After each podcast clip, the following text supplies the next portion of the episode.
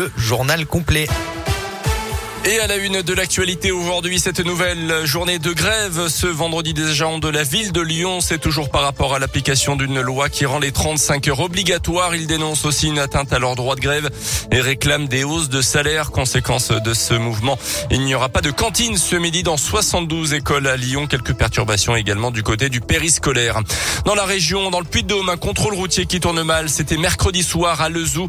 Selon la montagne, un gendarme a dû ouvrir le feu sur une voiture qui roulait à vive allure dans le cœur du village et refusait de s'arrêter. Le véhicule se serait ensuite engagé dans une impasse avant de foncer sur les forces de l'ordre pour forcer le passage. La voiture a été retrouvée quelques heures plus tard cachée dans un hangar mais aucune trace du chauffard. Deux enquêtes sont en cours d'abord pour retrouver l'auteur de cette course poursuite et établir si l'arme à feu a bien été utilisée par les gendarmes en légitime défense. Les trois mineurs mis en cause dans la Loire dans la violente intrusion au lycée Carnot de Rouen mardi après-midi seront jugés au début du mois de janvier. Euh, parmi eux, deux pensionnaires de l'établissement. Ce seraient eux qui auraient lancé le défi aux collégiens de 14 ans d'entrer par lui-même dans le lycée et de vider ensuite un extincteur en plein cours. Le parquet euh, précise que l'auteur principal risque jusqu'à 5 ans de prison. Une exposition choc pour interpeller les automobilistes. Ça se passe au péage de Vienne-Reventin sur la 7 au sud de Lyon. Une trentaine de fourgons accidentés sont exposés en ce moment sur le bas-côté. Il s'agit en fait des véhicules d'intervention des patrouilleurs qui ont été heurtés sur les routes du réseau Vinci depuis le début de l'année. Des accidents souvent liés à la somnolence des conducteurs ou à l'utilisation du téléphone au volant. Éric Legendre est lui-même ouvrier autoroutier depuis 28 ans. Il fait partie de ceux qu'on appelle les hommes en jaune.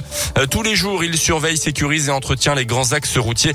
Cette expo coup de poing lui permet d'appeler à la prudence, lui qui a déjà subi un accident lors d'une intervention justement.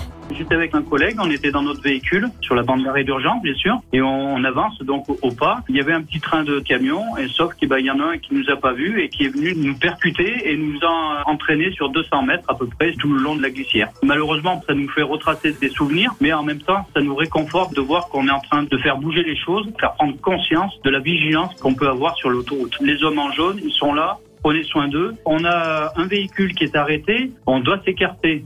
Prudence donc à l'approche d'un fourgon d'intervention, message d'autant plus important ce long week-end pour ceux qui font le pont avec un petit peu plus de monde attendu sur les routes évidemment.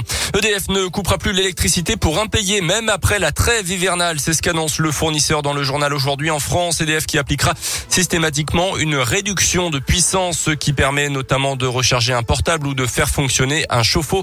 Mais une telle limitation implique que le chauffage ne fonctionne plus, précise quand même EDF.